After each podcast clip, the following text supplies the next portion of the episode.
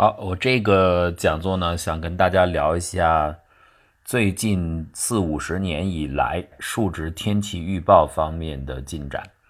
那数值天气预报这个想法其实出现的非常的早，但是呢，对它的解释困难的，因此一定要到计算机有强大算力的这种设备能够被人类掌控之后，才能够真正的投注于运行。基本上它的实际出现应该是在五十年代啊，最早是在普林斯顿第一次，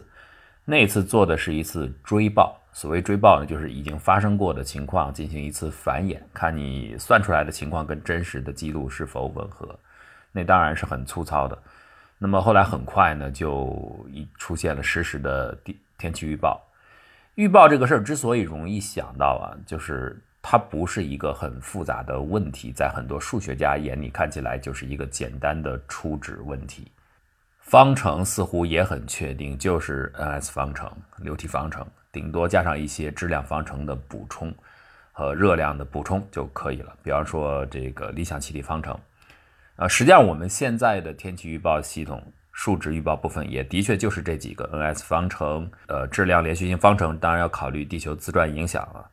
热力学第一定律、理想气体方程等等，这就构成了一个完整的方程。这些方程很早人类就掌握了，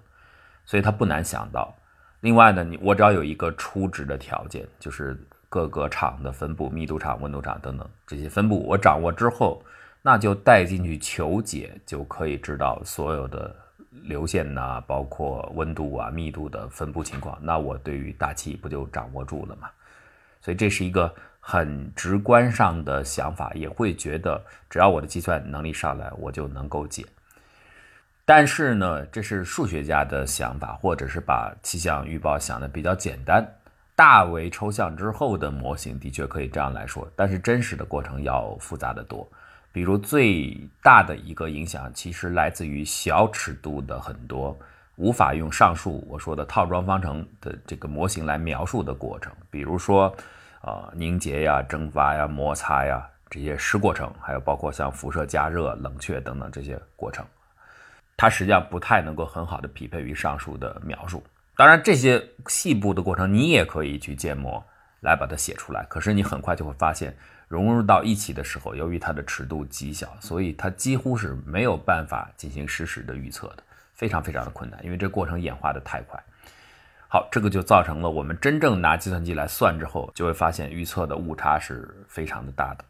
那么就在不断持续的改进，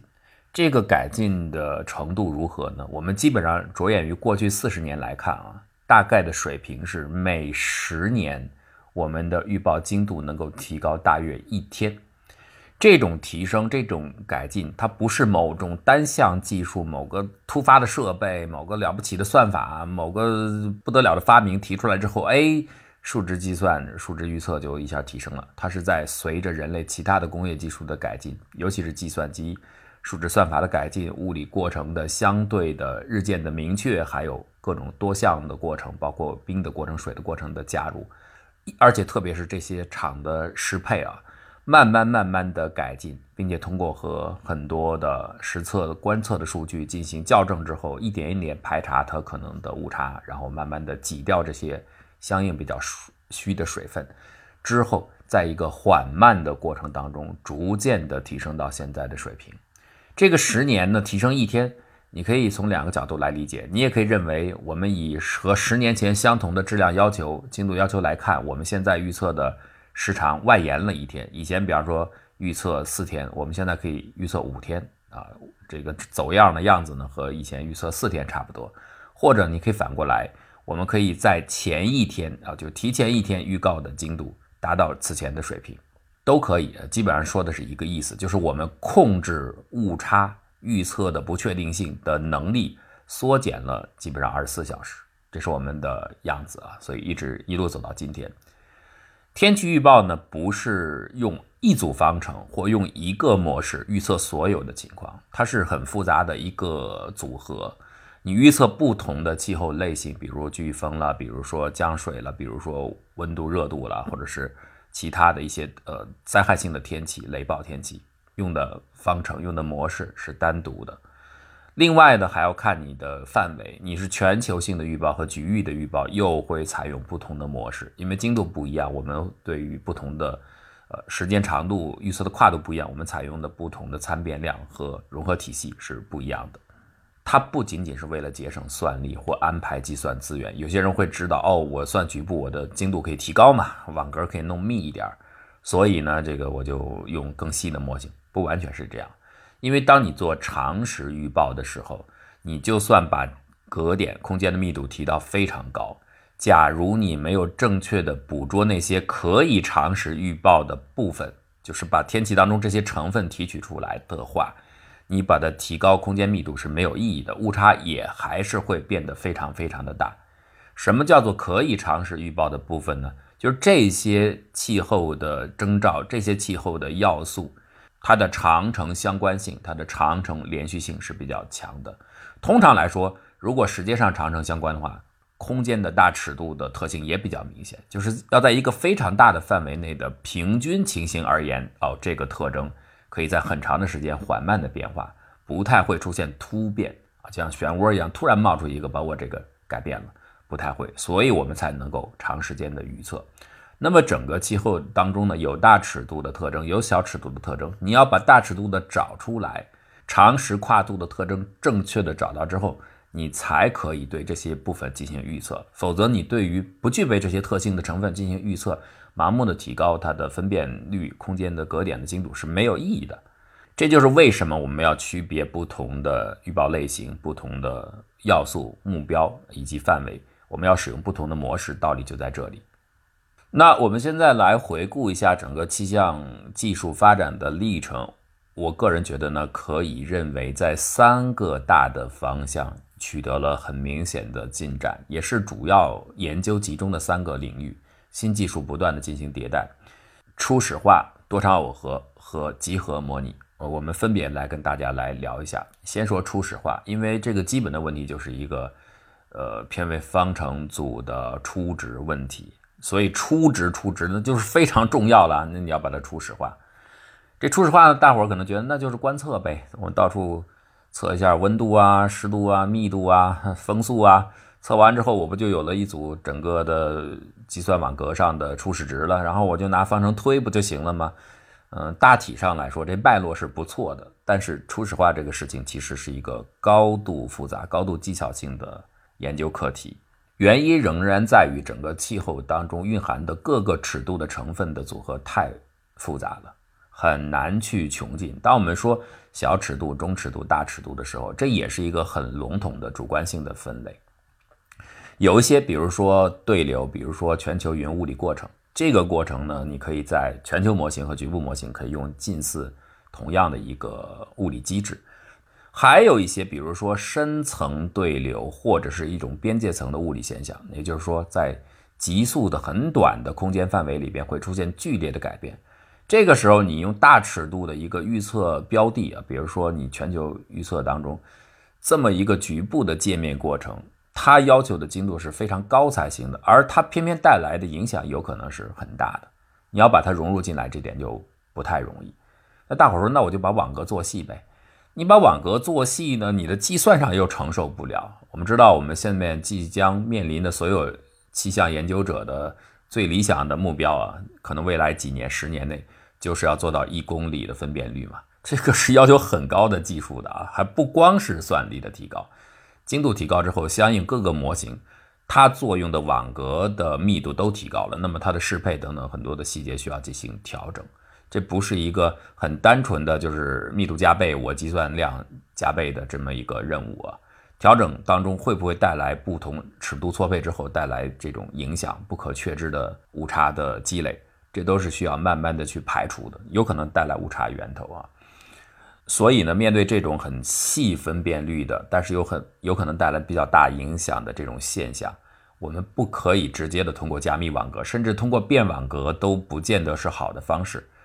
变网格带来了太多的畸变性啊，它仍然不是一个最佳的能够统一日常运作的预预测的模式。所以现在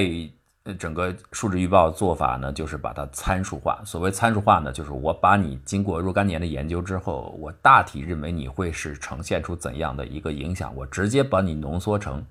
一个或一组参数，或者是一个参数过程。你真的去描述这个细部过程，把所有的细节基于物理第一性原理来把它描述出来。我只是把你参数化，哎，用这些数字来代替你的影响。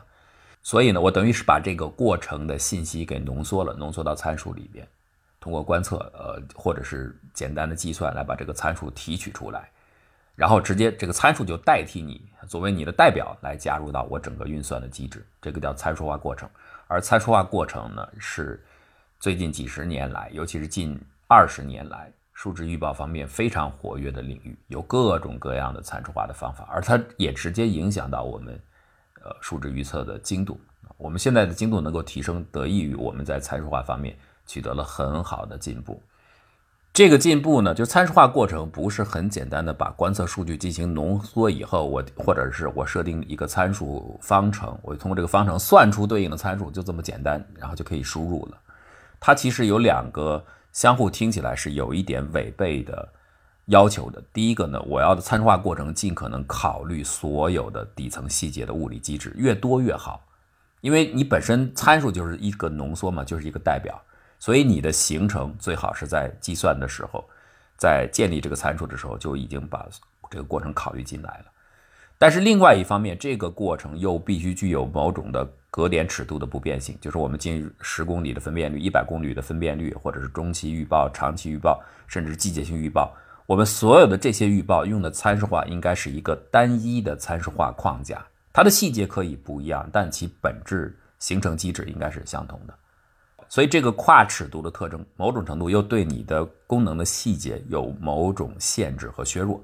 这两个要统一起来。而在这个方面，我们找到了一个涵盖了比较多的物理机制，同时又具有格点尺度不变性的参数化的方式，现在在实际的业务预报当中运行了，这可以认为是。最近一二十年来取得的一个很基础性的突破，就这个方法，我们现在已经呃被比较普遍的接受和运行起来。我这个说到参数化呢，其实是指整个预报过程当中那种以现有的为了整个业务光滑运行，并且持续运行，必须不得不牺牲掉的细小尺度，现有的计算模型没有办法覆盖的地方。同时，在这种尺度的局部当中，会随机性的、不确定性的涌现一些能够对大尺度的天气演变造成持久影响的这种特征。那么，我们又要把它考虑进来，就用参数的方法。所以，它实际上是在过程当中进行的。我其实刚才讲的时候，把这个呃，我们本来说要聊初始化，那好，我们就把初始化呢放在下一步来说。初始化也可以认为是一种特殊的参数化，就是一开始的参数化啊。刚才聊的是参数过程，咱们下面就聊聊初值问题。初值问题，那当然这个初始化是一个最重要的关节了。原先呢，就是像大家所想的一样，我拿观测数据进行某种程度的处理之后，就作为初值代入了，然后就开始滚动计算了。中间呢有参数的其他的机制的引入，但是这样的初值设计是有重大的缺陷的。这个缺陷呢，如果我们用一般性的道理来讲，就是各个分项的初始数据相互之间缺少协调性。大家知道，气象观测输入的各种各样的观测数据，无论是温度也好、密度也好、呃水分也好，或诸如此此类的，以及我们将来未来卫星当中可能看到更多的多通道的光谱数据等等，它是同一个天气系统。理论上来说，它当然是应该协调的。但是你的分项观测这么多的通道进来，数据之间由于误差也好，观测上的不确定性也好，演变的短时带来的这种畸变也好，它就是不协调的。而如果你单独的分项就把这些参数，呃，温度的数据就形成温度的初始数据，啊，湿湿度的就是形成湿度方面的初始值。就这样来代入的话，这个不确定性、不协调性到后面会迅速的放大，所以这是非常不理想的。那怎么办呢？要一致的进行，其实也就是用优化的思路。这个就是近代天气预报数值模拟当中占有压倒性地位的，也是非常非常有统治性地位的，就是四维变分同化方法。同化技术简单来说，就是把整个这个推导初始参数的推导视为。用我现在已经得到各分项、各通道里的观测数据，然后短期的情报、延伸的情报、初始信息和不确定性，所有的这些视为一个繁衍的带约束的贝叶斯问题。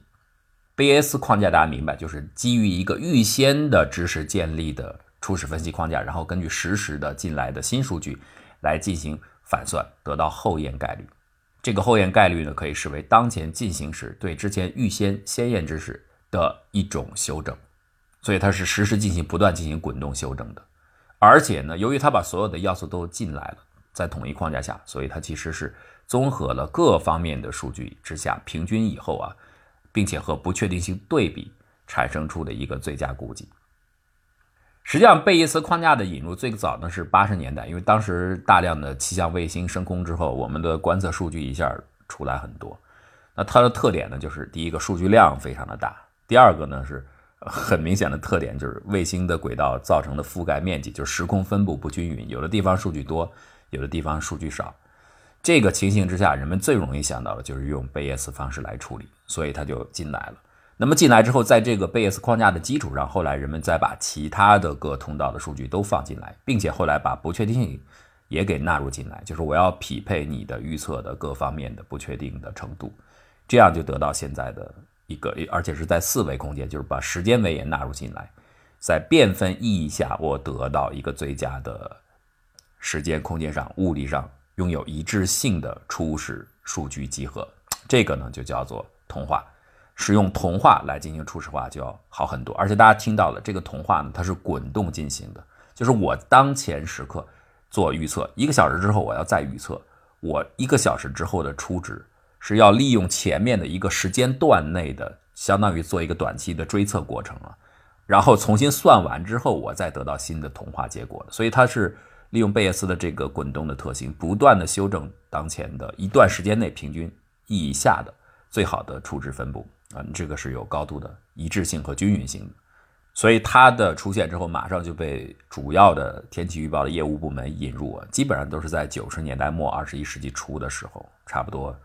各国家的主要的气象局都陆续引入了，都是用这个模式来进行的，是作为当前业务的标配来用的。那它主要的好处呢，是能在过去的一个时间窗内，这个时间窗呢，看你做的具体的业务类型，一般是几个小时到一天或者两天之内，在这个时间窗内，它等于平均意义下，它把前面这段时间内最占主流的思维变分轨迹，就产生不确定性相对来说比较可控的这个部分。把它的变分轨迹抓出来，而且我们认为这个模式呢，在未来的一个短期时间内仍然会占有，呃，主导的地位，所以用它来估计就不会有太大的偏差。那么其他的是作为相对来说影响较小的部分就被剔除或被削弱掉了，这是它进行初始化最有利的一点。只要你认为天气系统在短期内是具有这种变分轨迹的连续性，它就有它的合理性。再下面一个要说的就是集合式预报了。这个集合式预报呢，我们现在其实接触到了。大家记得啊，如果到嗯九十年代初的时候，我们听天气预报，那个时候就是明天下不下雨，或者是降雨量多少，就是这样来预报的。现在呢，都改成降水概率了。这个概率呢，当然就是不确定性的。但问题是，这个概率怎么来的呢？不是有个笑话吗？说降水概率百分之五十呢，就是气象局里一共有十个专家，然后开会，咱们大家看了一下气象现在的数据。卫星图啊等等，看完之后呢，十个专家各自拿一纸条写上，你认为明天会下雨吗？结果五个专家说会，五个专家认为不会，所以降水概率百分之五十，这是个笑话了。但实际上还是有点道理的，类似于啊，这个集合式预报确实是要有多条轨道的。气象局叫 member，就是要多少个成员，多多少相当于刚才我那笑话里的专家，你得请多少位专家，多少个成员啊？像欧洲现在用的是五十个 member，五十个成员来进行集合式预报，那大伙儿理解了，就是他各自去追溯，因为有不确定性嘛，会有一点误差嘛。那好，我就把这个误差呢给设置出来，然后在不同的误差下分别去进行演化。由于天气系统呢有很大的不确定性，也许有的误差可能都在一定范围内啊，但是虽然这个范围内的误差很小。可是，就像洛伦茨，洛伦茨其实也是引入这个集合式预报一个很重要的推手啊，就是那个呃北大西洋的蝴蝶扇动一下翅膀，在那边造成太平洋上有大的风暴了等等，呃这这个蝴蝶效应啊，很细小的误差，在混沌系统这种情况下啊，初始值的微小的改变会造成后面完全不可知的，而且可能是极大的放大。天气是当然有这样的效应了，所以你不是有一定范围内的误差，可是后面的结果会差很多吗？没关系，我就把它都设置出来，然后我看这五十个成员各自的结果，哎，果然演化出来，有的可能降水，有的不降水，那么我最后综合一一下，然后给出大家一个分布概率的情况，啊，这就是基本的思路，和刚才那个笑话也有一点点类似，不同在于啊。既然你整个天气是一个非线性系统，你是没有办法用这种简单的统计结果来表征的。就这个不确定性不能用后面这五十个结果简单的这么一算就直接的统计一下结果就出来了，它要经过特殊的处理，而这个处理呢不是统计层面意义上的，这个处理呢必须是你叫它混沌系统也好，或者叫非线性系统也好，你要单独来处理。那么我们同样举一个例子，就像。你在大街上随便拉五十个人，然后你量完这五十个人的身高，你估计这五十个人所在的国家的身高，你估计这是比较准的。比如这五十个人你测出来平均身高，男性啊，假如一米七八或者一米七七，那你就认为这个国家大概平均身高就是在一米七七七上下，就是小样本带出来是比较准的。可是财富是不行的。即便这五十个人里面突然有一个大个儿，像姚明那样两米，他很快就被抹平掉了。他有这样的性质。但是如果是财富不行，财富里边万一带这么一个很奇怪的点，比如说你把首富给加入进来了，那个算出来的平均值绝对不能够作为一个正常的估计，就类似于这个意思。当然，天气系统它不是这样一个静态的值，是一个动力系统，就是说它没有办法用统计层面的处理就加以消弭掉这种不确定的影响。你必须着眼于你非线性系统本身，所以大家会看到天气研究当中有一类的研究领域，就是专注于这个集合式分布预测之后那个尾部特征。尾部特征呢，就是对应于比较稀疏的特征。这个稀疏的产生呢，虽然小，但往往有可能带来大的影响。另外，刚才所说的同化呢，它还有一个副作用，除了提供初始值之外，就是到事后的分析。数值预报有一个。天天要做的功课就是你不断的得检讨我为什么预测的不准，到底哪个地方出现了误差，所以他们经常要做长时、中程或者是更大时间跨度、季节性的回溯，就是追报。追报以后干嘛呢？检测我现在的模型何以至于到后面产生重大的偏差。有一些偏差已经理解了，还有一些呢是可以在模型上进行改进的。在这个过程当中，同样面临这个问题，就是你要锁定偏差来源是很困难的一件事儿。因为你输入那么多数据，到底是哪个地方是压力、是温度、是湿度、是水温数据，或者是辐射计算强度不够，在哪儿的偏差呃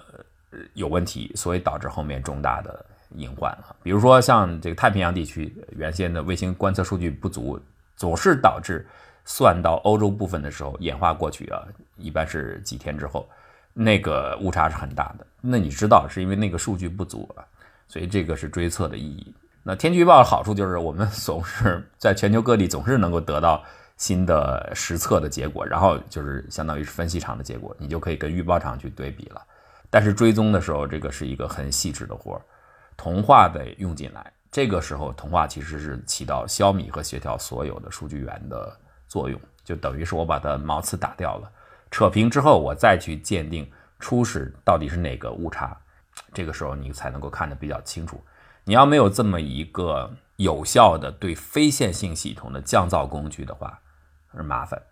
它不像线性系统，你直接平均就行了。这个不能平均，必须用同化的方式。所以这个降噪的手段又要不断，本身又要精进啊，它又要受到实测数据的反馈的，给它进化的压力啊。所以它在最近的十几年当中，同化技术的思维变分方法基础之上，现在变得也是功能越来越复杂了，能够融入更多的过程。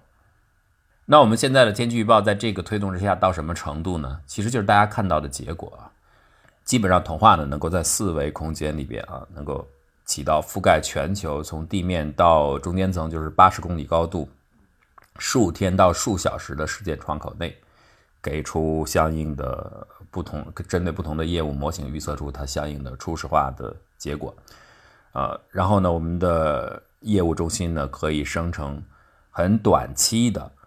以千米为分辨率的尺度，呃这样的预报，或者是每个月进行一次的水平分辨率达到十几公里的全球性的这种预报，大概就是这样的一个水平。那么随着计算的能力的提升，它后面还会再继续往上增长。未来十年以内，呃，所有气象学家最大的一个目标就是全球的呃空间分辨率达到一公里的数值预报。而且呢，这个过程涵盖的多更多了，不光是全球云物理过程，呃，甚至包括一些微物理过程。现在主要就是云物理过程和大气与地面之间的辐射过程啊，辐射是单独的一个部分来算的，所以辐射相对来说算的力度啊，对算力的需求低一点，但作为一个稀疏的值插进来的，那么将来会计算的更紧密。另外呢，多个界面之间，比如说冰面、水面之间的热交换等等。还有一些重要的微物理过程和我刚才所说的细部的，比方说深对流等等这些过程，呃，它要提升到这个一公里尺度，也是为了处理对流嘛。那要再往下的分辨率再提高，就到湍流的程度了。但是湍流呢，我觉得很难想象，那个运算量实在是太巨大了，而且那个呃带来的不不可知的因素是太多了。要做做到对流的程度，基本上把这些都含进来。一公里的分辨率呢，是一个比较。呃，在气学上、气象学上叫比较模糊的尺度，就是这个尺度到底可不可以消弭掉参数化这个机制？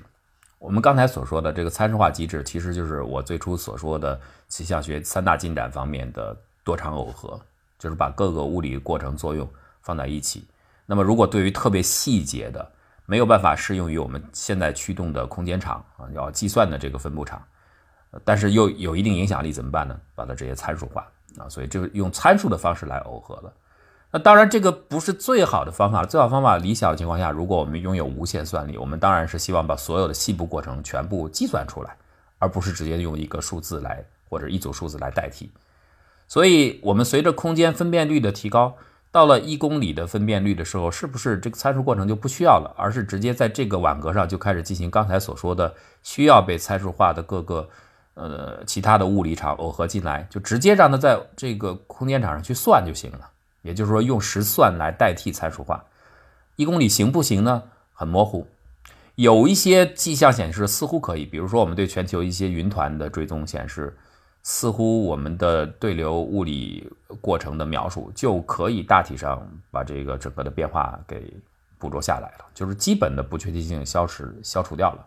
也就是在这个空间分辨率上。呃，直接来计算就已经可以代替参数化了，那当然更好了，因为这样的话，我们把参数化所有的这种，嗯，流动性的影响、实时时变的影响全部考虑进来，这个是你直接拿参数来代替是取代不了的，毕竟那只是一个浓缩的静态的东西啊。而有一些过程，比如说像我说的到湍流的程度，那肯定是一公里是不够的，所以到底哪一些部分需要参数化，哪些部分？可以不再参数化，可以就以后不再考虑了，或者在这个粗的网格上面怎么来简单的计算？也有人提出，那我就，呃，也倒不用精细到特别细的程度，我在运算网格上做一个次级网格，稍微精细一点，在次级网格上就是半参数化。一部分意义上，它也是在形成参数；另一部分意义上来说，它也确实在用一个粗糙的，呃，物理机制、底层机制来捕捉这个参数，刻画了这个参数的形成。所以这个是亚网格或者半网格的方式，所以这个地方是有很多的讨论的。还有一个发展的方向就是多场耦合呢，真的是向更多的场方向去发展。我们的大气呢，其实说白了，像刚才我讲的这个 N-S 方程也好，质量连续方程也好，热力学第一定律也好，你像气体方程也好，它主要考虑的是能量守恒、质量守恒，再加上温度带来的驱温度压力带来的驱动性影响，就这个梯度场，就这些。但是这些温度压力的改变有一些原先没有考虑进来，现在看来是会带来改变的。但是这个改变是缓慢而长期的，比如说海冰、海水的影响、洋流的影响，这个要纳入进来。这些物理场新的耦合进来之后，考虑的更细，甚至有人考虑到地形的影响，对吧？地形是会带来次网格级的气流的波动的，或者是生物的影响。乃至于工业的影响，这到后面可能都慢慢的可以纳入进来，也就是多场的这个多真的是逼近于我们整个地球的实况。这些是一方面，一大类就是原先的数据项目里边没有太考虑到的新的这个通道。还有一部分呢是细分的，比方说我们说这个卫星所监测到的光谱，我把它分解的更细，达到数千个。还有包括能够直接探测大气热力状况，啊，大气组分这种高光谱的辐射计，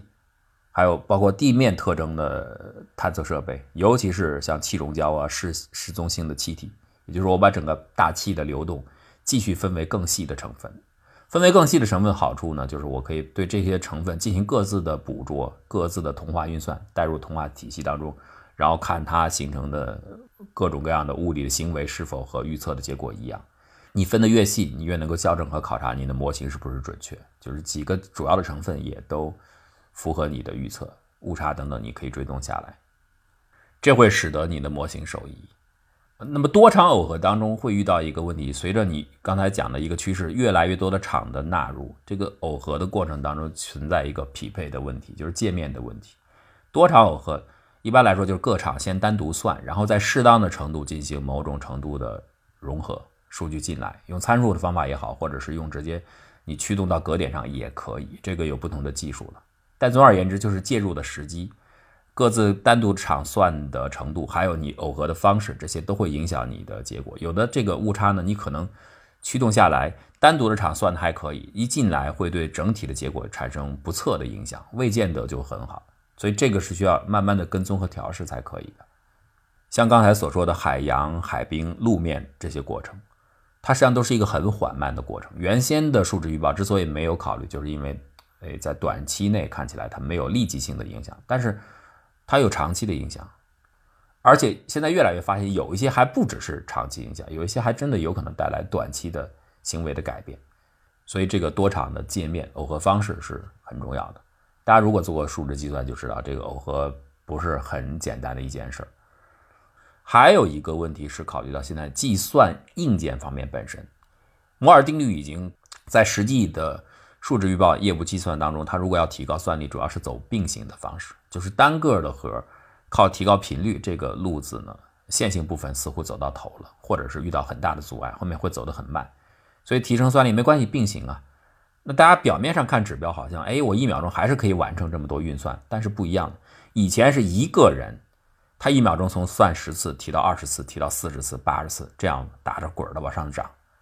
都是同一个人，所以我把任务交给他，我就知道他一秒钟他就完成了。现在不是这样，现在这个人呢就能算到八十次一秒钟，但是我给你俩人，这个不是像以前直接线性翻倍，所以我的模型其实不用考虑，我的算法基本上可以维持原样。这也是数值计算系统现在一个问题，它那个更新是很滚动的，经常隔不了多久就要重新部署一些新的算法，因为刚才讲了嘛，这个。数值计算进步，它没有一个突飞性的进步。有人说这叫寂静革命，就是慢慢慢慢就变得很不一样的性能提上来，所以它经常要做一些滚动。它那儿毕竟沉淀了几百万行代码了，这个沉淀成本很大。你一旦将来的体系要往上跃升，算力要改成并行式，而不是像以前主要靠线性系统的部分，这个是造成的影响是很大的，可能很多的计算程序都要重新改造。这个并行式的作用就是我。不是靠单一的模块线性增长我可能还参牵扯到分配调度的问题，甚至要考虑到能源的问题。我们真要到了分辨率一公里，那个能量消耗非常的大，那一定要进行适当的分配。比如说，我把一些相互之间啊，通过总线来进行数据交互、吞吐量不大的这种，就可以独立性并行的，呃，并发机制较好的模块，我就放在一些频率较低的部分，让它慢慢算就好了。真正复杂的需要单一模块来完成的，我再放在我的核心线性系统当中进行，中间呢再进行耦合。所以这个硬件部分本身又需要耦合，它可能和我们的算法的多场耦合又要某种程度的衔接，所以这是一个很大的课题。还有一个重大的未来的潜在的发展方向就是人工智能的出现。随着机器学习的引入，我给大家讲了好几个例子了。一个是三体的计算，这个是个典型的混沌计算，然后还有呃可能还没说啊，后面稍后马上就要跟大家聊，就是最近的解薛定谔方程的计算，用 AI 来计算。我凭的去年的 AI 的几个大事件当中也有这方面啊，就是呃同样还是 DeepMind 公司啊，用人工智能的算法、机器学习的算法，试图来解薛定谔方程、量子方程，这个是有潜力的。它只要有数据驱动，后面我不需要再去算了，可能是未来适合解混沌现象的一个很有力的工具。它的发算可以及时的被前沿数据给控制住，但是目前计算呃这个整个气象预报的方向要用这个，恐怕还需要一定的基础性的研究，特别是数据的积累啊，相应的训练的这个实践，工程上的实践来丰富它。但是我相信这是未来的一个很重要的方向。嗯，好，那么我们就给大家来大体上总结了过去二三十年、将近四十年来数值天气预报的一个基本的发展脉络。未来如果人工智能的工程训练进展的非常的快的话，而且我们的硬件还能够持续提升的话，那么我们相信至少未来的二十年内，数值计算预报还会继续延续之前的。提升的能力啊，计算的精度和速度也许都会有很大的改善。当然，我这里边没有说一大类，就是具体 focus 在数值算法上，比如说计算的精度啊、发散呐、效率的分配啊、加快计算速度啊，这个当然也是很有意义的。那么这些呢就没有再提到了，但是它们同样也是一个很重要的组成部分。好，那么这个就是大体上呃一个发展的情况。